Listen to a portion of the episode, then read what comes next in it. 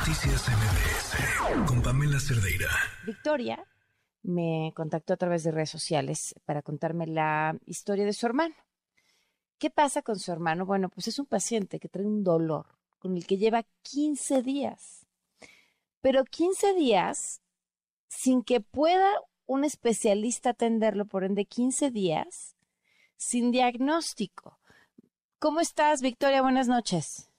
Hola, Pamela, buenas noches. Pues muchas gracias por, por atender mi, mi mensaje.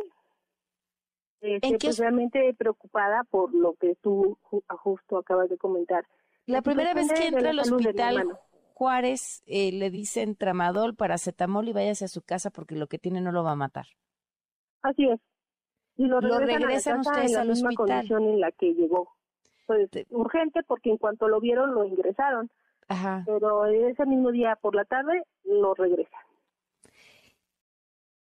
¿Regresan ustedes al hospital después?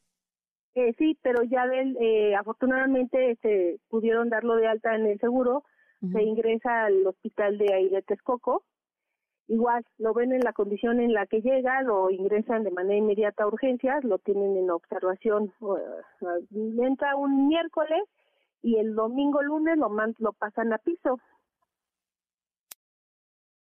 Pues necesita ser este diagnosticado por el especialista, pero para esto ya tiene 15 días internado sin que el especialista lo haya... ¿Y por qué no lo este puede ver un especialista todavía?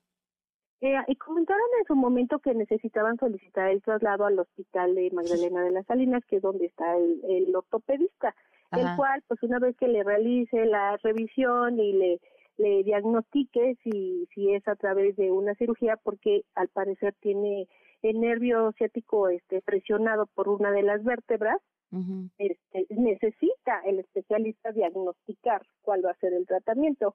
Le comentan que, que, que va a ser un poco tardado porque no, no tienen ambulancias, pero ya son 15 días. 15 días sin que vaya a verlo el especialista, sin que tenga un diagnóstico y sin que cuenten con una ambulancia para llevarlo justo a que lo atienda un especialista. Así pues y unos 15 días en Dinamarca nada más. Este, a ver, a ver qué está pasando en el no nos escuchan, entonces ojalá estén escuchando esta la historia de, de, tu hermano y se pueda resolver pronto. ¿Algo más que agregar, Victoria? Sí, fíjate que justo eh, ayer que te contacto vía este Twitter, eh, pues no sé cómo es que se enteran los del Seguro Social y contactan a mi sobrino, que es un jovencito de 22 años, y le dicen que, que por qué hay una queja a través de redes y este y que pues sí ya ha sido atendido. Eso vía telefónica con mi sobrino. En el hospital se acercan con mi hermano y les comentan que no es justo, que por qué hicieron eso, que este que porque si ya hasta lo estaban tratando y que además, fíjate Pamela, peor todavía hoy le dicen, "Es que usted ya tiene firmada su alta."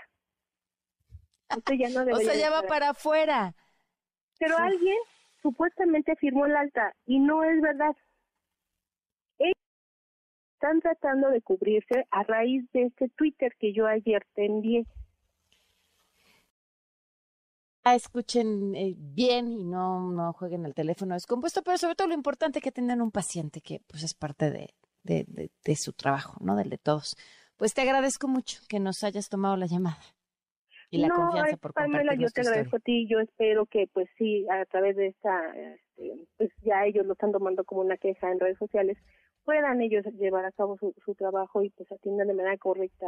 En este caso yo me preocupo por mi familiar, pero en realidad si uno acudiera al hospital, hay mucha gente que claro. está recibiendo la atención.